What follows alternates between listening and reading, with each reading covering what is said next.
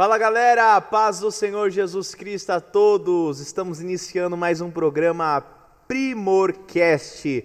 Seja bem-vindo ao nosso canal. Antes de nós começarmos, antes de mais nada, eu quero te pedir que se inscreva no canal. Você que talvez você já assistiu um, dois, três podcasts ou talvez uma pregação aqui no canal e ainda não se inscreveu, se inscreva no canal, assina aí é, no nosso canal, ativa o sininho de, de notificação para você receber todos os vídeos que foram, forem lançados aqui. Compartilha, comenta, curte o vídeo, que isso ajuda muito no nosso trabalho. E hoje nós estamos com a participação especial, sendo entrevistada aqui a diaconisa da nossa igreja, a líder de jovens da nossa igreja, diaconisa Isabelle. A paz, Isabelle.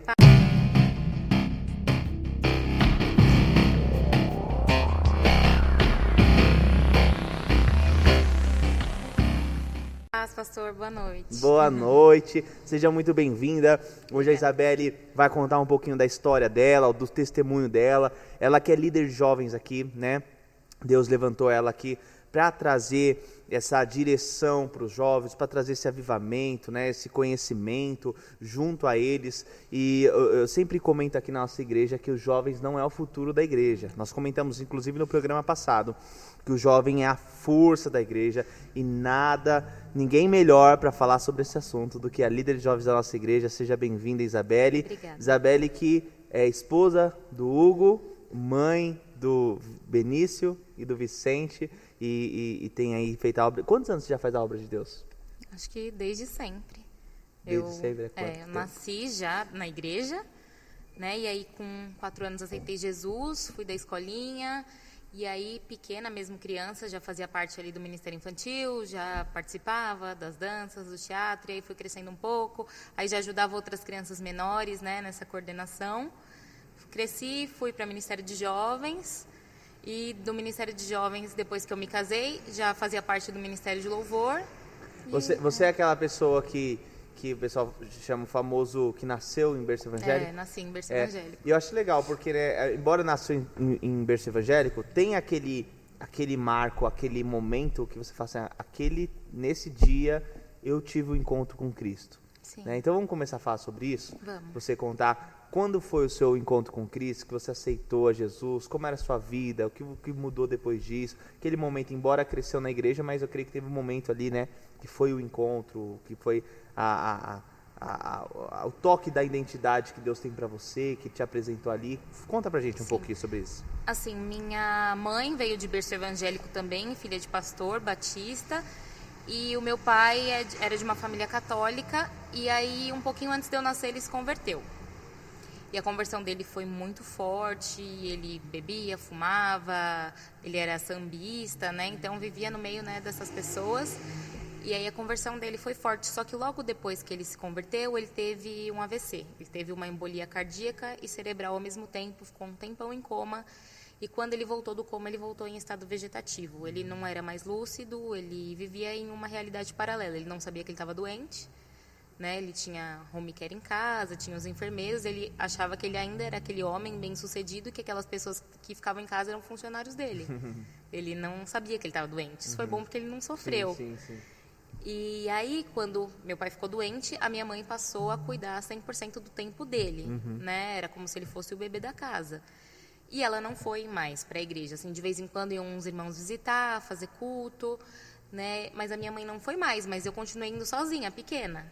Né? Tinha uma prima do meu pai que morava na casa da frente, de frente, assim, na mesma rua. E ela era líder de ministério infantil, Nossa. lá da nossa igreja, que era a Libertação em Cristo, na época do pastor Edson. E ela sempre me levava. Todos os cultos, todos os eventos, eu estava lá, não saí nunca. Uhum. Só que aí, né, você vai crescendo, você né, tem alguns amigos e tal, mas eu sempre soube que o meu lugar era na casa do Senhor, sempre soube. Eu nunca mesmo que eu tivesse em alguma festa ou que não fosse da parte de Deus, eu sabia que meu lugar era ali, eu não me encaixava. Uhum. Sabe? Eu, todo mundo sabia que eu era crente na escola, na rua. Eu acho que eu nunca tive um às vezes ia assim em alguma festa, algum lugar, mas nunca me desviei assim uhum. de verdade, né? uhum. né? Eu lembro que eu era pré-adolescente, assim, era a época do Rebelde, eu gostava muito, eu e minha prima, e a gente tinha pôster. Qual das três você era? A Roberta. A Roberta. Tinha, era a Roberta, a Lupita. Lupita, é, e, a Mia. E, a, Mia. né? Ah, pastor, você assistia Rebeldes? Sim. Eu tinha duas irmãs. duas irmãs mais novas que dançava Rebelde, assistia Rebelde, ouvia Rebelde.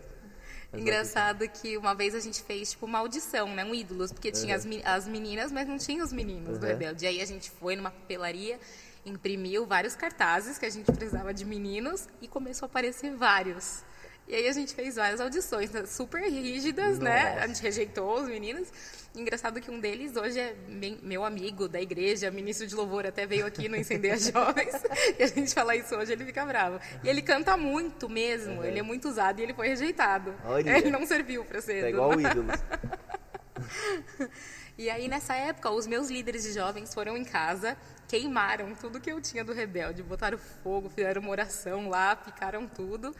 E aí, depois desse dia, eu nunca mais, sabe, é, pensei em outras Oscilou. coisas, é, oscilei, nunca mais. Olha só. Foi como se fosse um divisor de água, sabe? Ali, depois daquele dia, eu me firmei mesmo.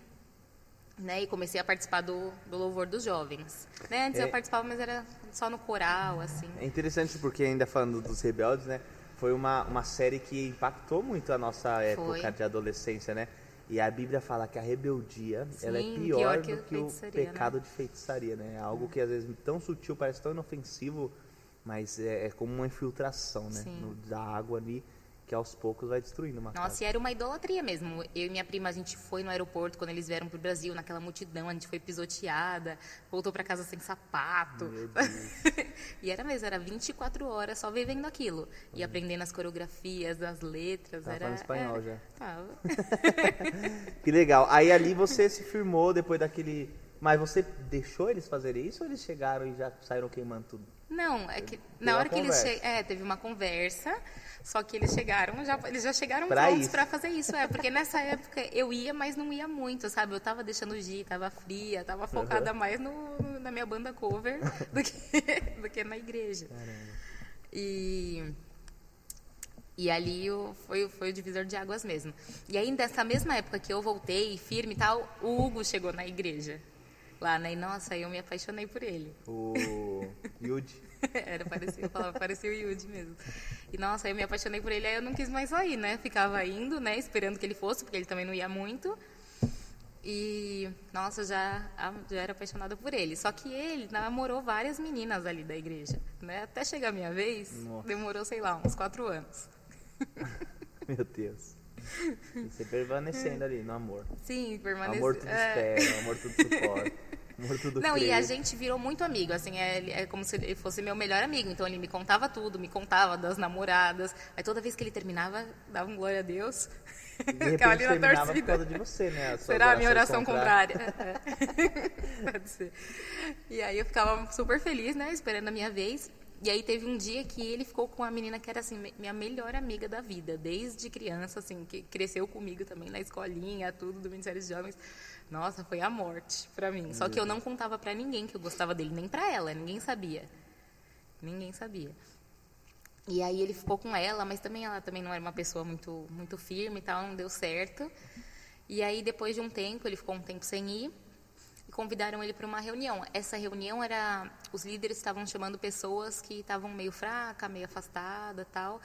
E aí depois dessa reunião nós fomos para a casa do pastor, do que era o segundo pastor lá, o pastor Humberto. E aí o Hugo e eu começamos a conversar ali naquele dia. E aí ele falou que naquele dia ele enxergou uma outra pessoa que não era a pessoa que era amiga dele, sabe? Que ali ele teve, ele falou que aquele dia ele teve certeza que ia casar comigo. Eu acho que eu tinha uns 14 anos. Nossa. E ele tinha, sei lá, uns 16. E vocês casaram muito novos, né? Você tinha Sim, 16, né? Tinha 16 e ele 18. Nossa, muito novo, né? Muito novo. E muita gente foi contra, né? Porque eram duas crianças mesmo. Hoje a gente vê. Hoje você vê alguém fala, de 16, é, né? Não, mas eu não acho que a gente era igual ao pessoal de 16 de hoje. eu acho que não. Mas assim, hoje a gente olha e fala, nossa, se a gente tivesse pensado um pouco mais, refletido, né, colocado na ponta do lápis, a gente não teria casado. Né? Porque eu ainda estava no primeiro colegial, estudava, ele era office boy, né? E a gente foi casou para ir morar de aluguel. Nossa. Que legal. Aí vocês casaram, começou, continuou fazendo a obra de Deus no Sim, louvor, né? Isso, no louvor. Aí eu já estava no Ministério de Louvor e ele também. E a gente foi desse Ministério de Louvor, que era o Ministério de Louvor Harim, por, sei lá, mais de 10 anos, acho. acho que muito mais. E o Ministério de Harim, né, o Ministério de Louvor Harim, foi um ministério grande lá da igreja, muito abençoado. A gente tem né, uma ligação com essas pessoas de lá até hoje, como se fosse uma família mesmo. E a gente cresceu muito naquele lugar, muito mesmo. Tanto né, na técnica como em Deus, porque a gente, ali a gente era ministrado, né? Ali a gente era ensinado como ser um adorador, o que é adoração, que adoração é um estilo de vida, que não é só música, e ali a gente cresceu demais, muito mesmo. Ô Isa, e vocês sempre estiveram envolvidos com jovens, né? Sim, isso. Nós fizemos parte de um Ministério de Jovens que chegou, acho que, ter 70 jovens. Sempre fomos de Ministério de Jovens com excelentes lideranças. Que legal. E hoje Deus colocou vocês aqui como líder de jovens. E qual é? Fala para nós, vai. Eu sei que tem alguns jovens assistindo, jovens da nossa igreja, é. jovens de outra igreja, tem líderes de jovens. E hoje, assim, nesse novo desafio, vamos falar dos tempos de hoje, esse novo desafio, essa nova geração, né? Que, que né, é, eu estava conversando agora com alguns irmãos, falei que existem três mundos: o mundo espiritual, o mundo natural e o mundo virtual. Né, que é o mundo hoje que talvez tenha tomado conta. E eu tenho dito que o mundo virtual ele, ele te tira da espiritualidade mais do que o natural, talvez hoje. E assim, qual que é essa, a dificuldade hoje que você fala assim, ah, hoje a maior dificuldade nas igrejas, né, uma, ou, ou, um jovem cristão, qual é a maior dificuldade como líder que você tem nessa questão de discipular, de, de, de trazer a palavra, de né, pregar a santidade, de ensinar? Qual que é o que, que você acha assim, né? Que a, a, assim como o louvor, os jovens sempre foram vistos nas igrejas como Sim, um, problema, um, departamento né? problemático, né? O que, que você tem a dizer sobre isso? Olha, na minha época de jovem, o grande problema era a fornicação. E aqui isso não existe. Né, os nossos jovens são novos, né? Acho que tem entre 14, 17, 20 no máximo. Mas eu acho que o problema da geração atual é porque assim eles nasceram na tecnologia já.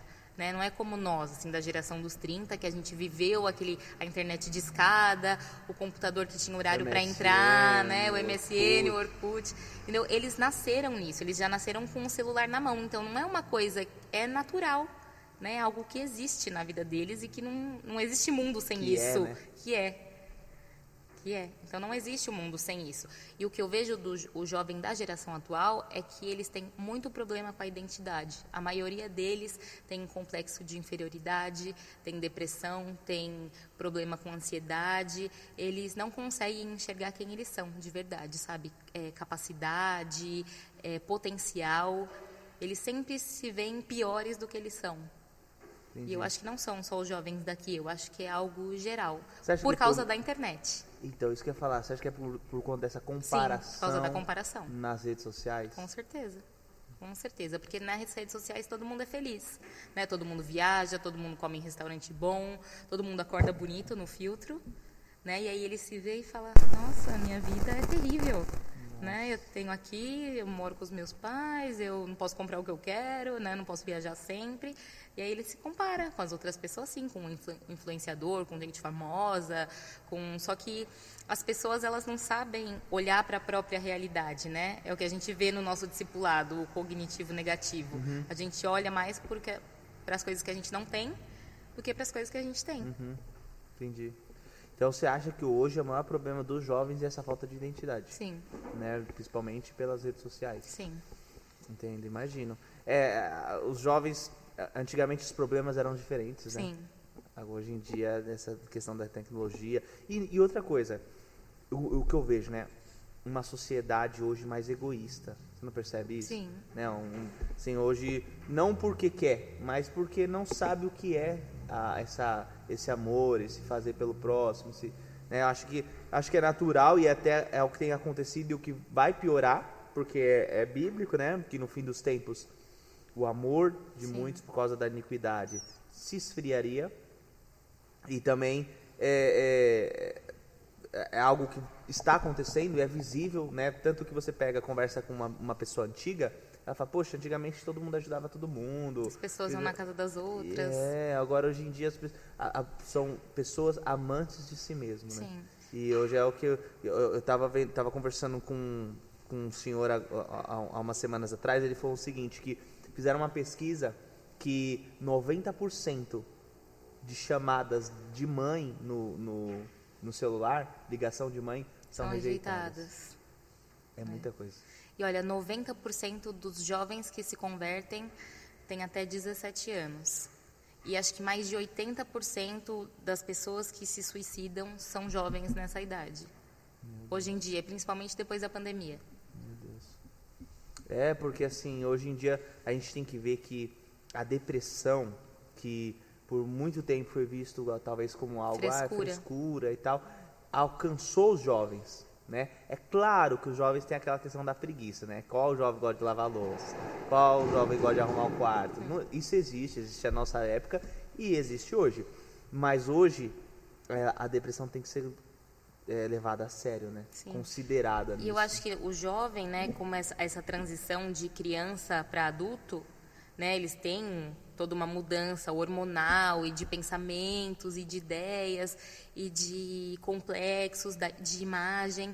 Então isso também traz, né? E o jovem, sei lá, a maioria deles que eu vejo um temperamento mais melancólico de, dessa geração atual.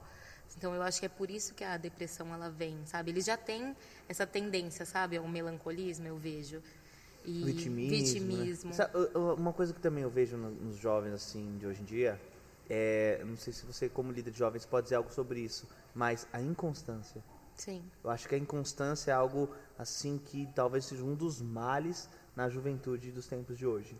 Né? Você não vê jovens, é, é, difícil, não sei ver, mas é difícil você ver jovens determinados, focados, né? Eu sei o que eu quero, eu sei porque eu estou fazendo. Não são conversas que vão fazer eu parar ou desanimar. Antigamente Sim. tinha muito isso. Você sabia o que você quer e você ia até o fim, mesmo que pessoas não acreditassem, você ia, sabe o que hoje em dia parece que é muito volúvel, né? Sim. Eu acho que falando espiritualmente, os jovens aqui não são inconstantes. Inconstante. Eles estão, né? Uhum. Eles se alimentam da palavra, uhum. eles têm essa sede de busca.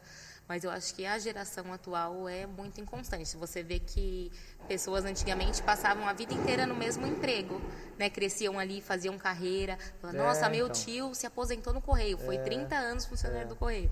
E hoje em dia não, a pessoa está seis meses no serviço não aguentando mais olhar para a cara das pessoas que trabalham é. ali.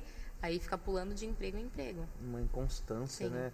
E é, creio que seja devido a essa falta de identidade, né? Eu estava comentando ontem na reunião de obreiros que a falta, quando você olha para uma pessoa, se ela é, faz ou não, né? falando para os obreiros, né? Comentando com os obreiros questão de fazer, de obras. Você olha para uma pessoa, quer saber se ela faz ou não. Então, quando você se baseia um, uma, ter, uma terceira pessoa, né? Ou uma, uma segunda pessoa, e não em você, né? Em vez de você olhar para os seus frutos, em vez de você olhar o que você sabe fazer, ou o que você não sabe fazer, ou o que você não faz, ou o que você faz, e você começa a avaliar isso em outras pessoas, o que fulano sabe fazer, o que o fulano não sabe fazer, o que o fulano está fazendo, o que ele não está fazendo, o que ele acertou, o que ele errou, isso é, uma, é, é escandalosamente uma falta de identidade. Né? Você não consegue olhar para você, que é, o peca, é, é, a origem do pecado. Nós temos aqui na, na, na nossa igreja curso de teologia e tem uma matéria chamada Hamartiologia, que é o estudo do pecado. E em uma dessas aulas eu falava sobre isso. Qual é a origem do pecado? A falta de identidade. Né? Que foi onde a serpente enganou a Eva, dizendo: se vocês é, é, é, comerem, vocês serão como Deus. A gente trabalha isso no nosso discipulado também. Vocês serão como Deus. Então, já eram. já eram a imagem e semelhança. E Satanás tentou fazer a mesma coisa lá no, no deserto com Jesus. Uhum. Se tu és o filho de Deus, transforma essa pedra em pão. Sim. Mas ele sabia que ele era. E aí ele não cai.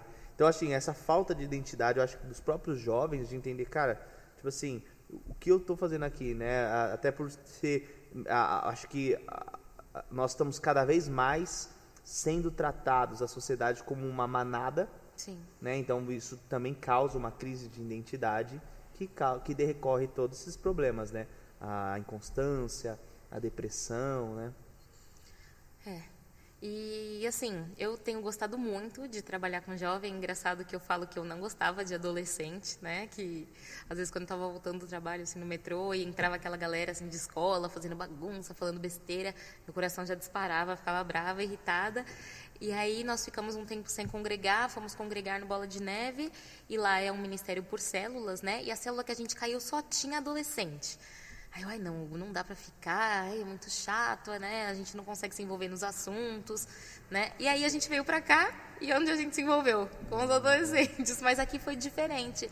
Parece que Deus colocou um amor mesmo por eles no nosso coração, assim, um negócio que se acendeu. Eu falo que é um amor como se eles fossem meus filhos mesmo, sem, assim, sem querer ser exagerada, falando de verdade, uhum. sabe? De você se preocupar, de, de querer estar junto, sabe? A gente leva eles para casa e fica lá e sem hora para ir embora.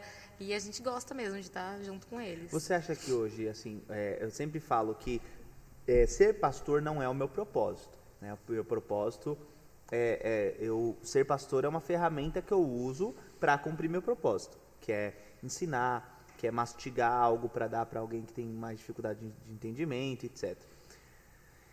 Você acha que, embora, né, talvez é, essa, essa, você estar hoje à frente dos jovens seja um chamado e não um propósito, mas você acha que talvez o teu propósito tenha a ver com juventude, tenha a ver com adolescente ou, ou não? Você, o que você acha, assim, o que você percebeu até hoje que Deus quer da Isabelle aqui na Terra? Eu lembro que uma vez você falou que algo que nos indigna tem a ver com o nosso propósito. Sim. Isso queimou no meu coração porque eu lembro que eles me convidaram para vir a primeira vez no culto de jovens que tinha antigamente. Quando eu cheguei aqui e vi o culto, assim, eles às vezes inventavam uns versículos, sabe? Era Brincando aquilo me indignou, porque eu falei: "Deus, o Senhor me colocou num lugar, né, quando eu fui jovem, que me amparou, sabe? No momento quando meu pai morreu, eu fui amparada. Quando meu minha mãe teve depressão depois da morte do meu pai, eu tive ali quem me sustentou em oração, em abraço, em tudo, em orientação. Eu falei, poxa, eles estão precisando disso, e aquilo me indignou demais. Tanto é que eu, que eu fui, entrei e não saí mais. Então eu acho que, eu não sei dizer se eu acho que não sei se o propósito é algo um, algo linear. Eu acho que existem fases da nossa vida que Deus nos coloca em determinada situação para cumprir um determinado propósito uhum. e aquilo acho que vai mudando durante o, o tempo. Uhum. Eu acho que hoje sim. Hoje meu propósito é lidar com juventude. Uhum. Mas agora lá na frente eu não sei. Uhum. Não sei. É, porque que nem eu, eu, eu falo, né? Hoje eu tô como pastor presidente de uma igreja. Amanhã posso continuar ou posso ser que não. Pode ser que Deus queira mandar para Portugal ou para outro país, ou para outro lugar, ou não. Agora você vai trabalhar com redes sociais, uhum. mas cumprir um propósito que é, né, quem frequenta os nossos cultos sabe que eu falo muito sobre mudança de mentalidade, Sim. espiritualidade, ter uma mente espiritual e não carnal, né, e, e mudar a mentalidade, mudar, muda a sua vida, muda, né, prego muito em cima disso de diversas formas, né, então é, é, é a questão de mudar a mente, né? A propósito do pastor Rodrigo é mudar a mente da igreja cristã, da igreja do Brasil e etc. Então eu digo é nessa questão de propósito, né? De repente Deus tem algo com você de, de, de saber cuidar, de ensinar a cuidar Sim. de jovens, de juventude, Sim. né? De, de ou, ou, usar, porque eu falo, estava conversando também com, com um senhor há um tempo atrás e eu dizia o seguinte para ele: o problema da nossa geração qual que é? A Bíblia diz que é, o reino dividido não subsiste. Então, existe uma teoria que é, você quer conquistar uma, uma nação? Divide ela. Divide ela. Então, a gente divide e conquista. Né? Então você vê que hoje o que acontece, até questão política, né? É, é, você vê muito polêmico. Uns preferem Bolsonaro, outros preferem Lula. Bolsonaro Lula, viraram as duas opções. E o pessoal que gosta do Bolsonaro é um pessoal mais conservador, Sim. né? Antigo, com princípios, né? E pessoas que, que geralmente, né, gostam do Lula, um, um, um, pessoal um pouco mais da libertinagem, né? Principalmente os jovens com a ideia hoje, né? Essas ideias mais. Então, assim, é, acaba virando dois extremos, né? E, e que não tem equilíbrio. Sim. Então, o que acontece? O, os, os, os antigos, começando pelos jovens, os jovens, eles não dão ouvido aos antigos. Né? Tudo que um, um pai, uma mãe, um avô ou alguém fala é besteira, porque, como você disse, eles nasceram com a tecnologia. E se você vê um, um cara que não domina a tecnologia, que para eles é algo natural, Sim. então, meu, o que, que esse cara tem para me ensinar? O que, que, que, que, que, ele sabe da vida? não é? O que, que esse senhor sabe da vida? Porque a vida é, é agora é Sim. é aqui. E também, em contrapartida, tem o fato da, do, da, da, do, do senhor, né, a senhora de de mais idade, terceira idade, às vezes quer, quer ensinar alguma coisa e também não dá ouvidos do que o jovem tem, tem, tem para passar. né? Porque o jovem tem para passar, sim. assim como um- uma pessoa experiente tem para passar. muito. e aí fica essa divisão, né? E, e eu acho que isso traz o desequilíbrio da sociedade, da igreja. Eu estava comentando com a, com a minha esposa, falei, nós temos, nós estamos numa idade de intermédio, Sim. né? Você tem a nossa idade, estamos numa idade de intermédio, de saber ouvir os jovens, de dar ouvido aos mais, mais velhos e Isso. trazer equilíbrio. Acho que até por isso que Jesus começou a pregar com a nossa idade, né? De trazer esse equilíbrio. E Joel ele profetizou nos últimos dias Nossa, derramarei o meu espírito, dando sonhos aos, aos, aos velhos e, e, e- e visão aos jovens. Sim. Né? Então, assim, é algo que Deus quer dar para as duas classes, né? Quando eu era mais jovem, eu li essa passagem e eu não entendia, sabe, essa questão de sonho aos velhos. E a gente vê que chega uma determinada idade que um senhor ou uma senhora fala, ah, eu já vivi tudo que eu tinha para viver, né? Eu não preciso mais sonhar, eu não tenho mais o que ir. E não, e quando o Espírito de Deus vem, a pessoa pode ver que não acabou aqui, sabe? Que ela pode fazer muito mais, é, principalmente pelo reino, sabe? Que aí chega uma determinada idade que aquele senhorinho, aquele senhor acha, não, vou ficar só aqui no banco, eu já sou velho. E não, ele tem muito a oferecer dentro do reino, principalmente experiência de vida. Sim. E eu falo, né? eu- a, a pessoa que tem mais de idade, ela precisa exercer a sabedoria dela e para conseguir passar isso para os jovens, Sim. né? Para conseguir passar isso para nós, né? De, de, de colocar o quão é importante esses princípios, essa base. A Bíblia sempre respeitou os patriarcas, né? A Bíblia sempre respeitou os patriarcas da fé. Foram os que venceram, os que sabem, os que sabem o caminho. né? Em contrapartida, tem o novo que os fariseus não aceitavam, não aceitaram, né? Que é Jesus veio com Sim. algo novo, né? O, que veio da descendência de Jessé, como foi profetizado em Isaías 11, e eles não aceitaram o novo, né? Que acontece ainda nos tempos de Sim, hoje. acontece. É o que às vezes eu comento com, comento com algum jovem, né? Se Jesus viesse nos dias de hoje, né? Como será que a igreja, nós, né, lidaríamos com isso? Será que a gente acreditaria que ele é o Messias? Ou será que a gente crucificaria ele de novo? É, sei Não é? Porque já pensou? Chega um doidão, não, sou filho de um- Deus, sou será filho de Deus. No metaverso. Não é? um avatar. né, um avatar. Porque, né, comente, eu que- eu quero até levantar esse, esse, esse questionamento, comenta aqui, por favor, coloca a sua opinião a respeito das igrejas no metaverso, né, que hoje está polemizando isso, né, muitas pessoas acham um absurdo, outras já tem igrejas que aderiram a essa ideia, já tem igrejas que começaram a fazer, então eu queria ouvir a opinião de vocês aqui a respeito disso.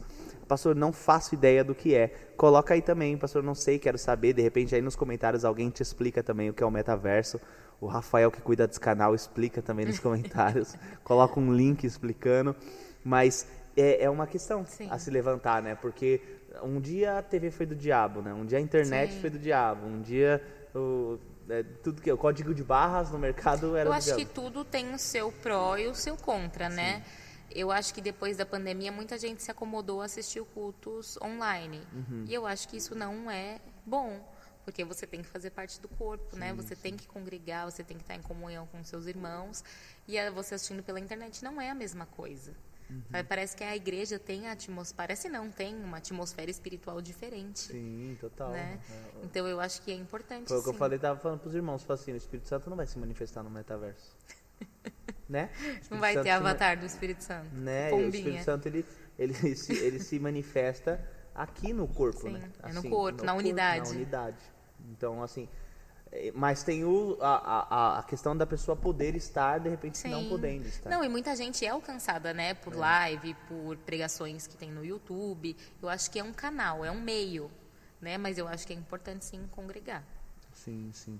Não, é interessante. É algo se levantar, algo a, a se discutir, essa questão do metaverso. Eu, particularmente, também penso da mesma forma. Eu acho que é, é bom, né? Mas, assim, tudo com equilíbrio. Sim. Né? Assim como comer é bom. Comer é, necessário, inclusive. Mas também comer muito prejudica a saúde, né?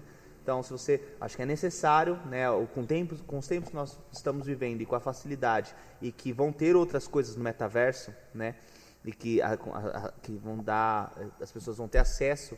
Então, acho que é necessário que tenham também igrejas no metaverso, já que é um mundo. Sim. Nós hoje vivemos três mundos, como eu acabei de citar: mundo espiritual, mundo virtual e mundo natural. Então, é um mundo que a gente não pode deixar sem evangelho Sim. né? Tem que ter a, as igrejas no metaverso. Eu só apoio isso. Sei que muitos conservadores e cristãos conservadores não vão concordar, Sim. mas você pode ter sua opinião e comenta aí se você acha que isso é uma heresia. mas eu acho, eu concordo que tem que ter, mas também concordo que tem que ter com o equilíbrio, né? Eu acho que não pode ser abandonado estar na igreja, né, como colaborar, vir, estar no culto, de repente ter um, um culto no metaverso fora, sei lá, mas não né, trazer Sim, tudo para o metaverso, como é a proposta, é. como é a proposta, né, do, do da, da, dos donos do mundo. Bom, eu acho que só vivendo que a gente vai saber, né? Só quando for mesmo, quando estiver rolando, que a gente vai experimentar isso. É. é. porque, como você falou, antigamente a TV, né, já foi do diabo. Minha mãe contava que na casa dela tinha uma televisão, mas que era meu, o pai dela era pastor, né? E aí, quando chegavam os irmãos, eles só fechavam um armário, porque ficava dentro do armário. Meu Deus. Então, Isabelle, agora eu quero que você dê um recado para todos os jovens da nossa geração. Se você pudesse falar alguma coisa hoje, se você pudesse falar algo para os jovens, né? É, resumindo tudo que o Espírito Santo tem ministrado em você, tudo que ele ministrou, como a igreja foi importante né? Digo, a igreja é o corpo. Sim. Quão o corpo foi importante para você na sua juventude, é até hoje. Eu queria que você falasse, para nós finalizarmos esse, esse vídeo, que você desse um recado para os jovens, é, você conhecendo, atendendo muitos jovens, conhecendo né, a, as grandes dificuldades que eles passam nos tempos de hoje, na igreja, na sociedade, o que você pode falar, assim, resumidamente, uma mensagem, um recado para esses jovens no dia de hoje? Amém. Eu queria dizer para os jovens dessa geração atual, porque jovem, né? Jovem é um espírito, né? Às vezes uma pessoa já mais experiente pode ser jovem, mas para os jovens, para os adolescentes dessa geração, que não existe vida sem Jesus, né? Ele mesmo fala: "Eu sou o caminho, a verdade e a vida", e não existe nada que vá preencher o vazio que existe no seu coração, que não seja o Espírito Santo, que não seja Jesus, sabe? Às vezes o jovem tenta preencher esse vazio que existe mesmo dentro de nós, porque nós fomos feitos para adorar, então existe um coração adorador dentro de nós. Então nós tentamos preencher com, com coisas, com dinheiro, com amigos, com relacionamentos, Futebol. com as redes sociais, com jogo. E nada, mesmo você tentando, nunca é suficiente. Sempre você estará insatisfeito, porque esse espaço foi feito para ser preenchido por Jesus, foi feito para você adorar Ele, né? Então, na adoração você é preenchido. Então, é isso que eu tenho para te dizer, que sem Jesus não existe vida. Amém, amém. Você que está procurando um caminho aí a seguir, só existe um, né? É Jesus Cristo. Eu sou o caminho, a verdade e a vida. Ninguém vem ao Pai senão por mim. Todos os caminhos levam a Deus, é verdade. Mas só um leva ao Pai, e é Jesus Cristo. Amém. Isa, obrigado, viu? Que essa mensagem, né, que esse programa, que essa entrevista abençoe pessoas, Amém. né? Pessoas possam ser tocadas, desperte que alguma palavra aqui o Espírito Santo use para despertar, que o Senhor continue te usando Amém. nesse propósito, né? Que as lutas elas só sejam preparações para as próximas lutas. Amém. para que a gente Amém. venha receber a coroa na vida eterna, na, na glória eterna. Amém. Amém. Já tô quase um popó já. não é fácil lidar com jovens, não é lidar, fácil lidar com, com um ser humano. Glória a Deus, Amém. gente. Deus abençoe. Obrigada. Você que nos assistiu até agora também, muito obrigado. Mais uma vez, compartilhe esse vídeo. Vai lá, é tão fácil. Compartilhe pelo menos cinco pessoas, ou cinco jovens, ou você conhece algum líder de jovem, manda para ele. Manda para o seu líder de jovem, manda para alguém que você já foi seu líder, um pastor. Envia esse vídeo para alguém, faz esse trabalho evangelístico, porque assim você ajuda. Nós estamos quase chegando, gente, quase chegando a 3 mil inscritos. Falta muito pouco. Vamos bater essa meta? Ajude a gente aí, ajuda a divulgar, ajuda a gente a, a conseguir esses inscritos para que mais, mais pessoas possam ser abençoadas. Não só através do Primorcast, nosso programa, mas também através das mensagens que são publicadas aqui semanalmente mensagens que edificam, que transformam, que quebram sofismas, que abençoam verdadeiramente. Tá bom? Que Deus abençoe a todos, fique na paz e até o próximo Primorcast, em nome de Jesus.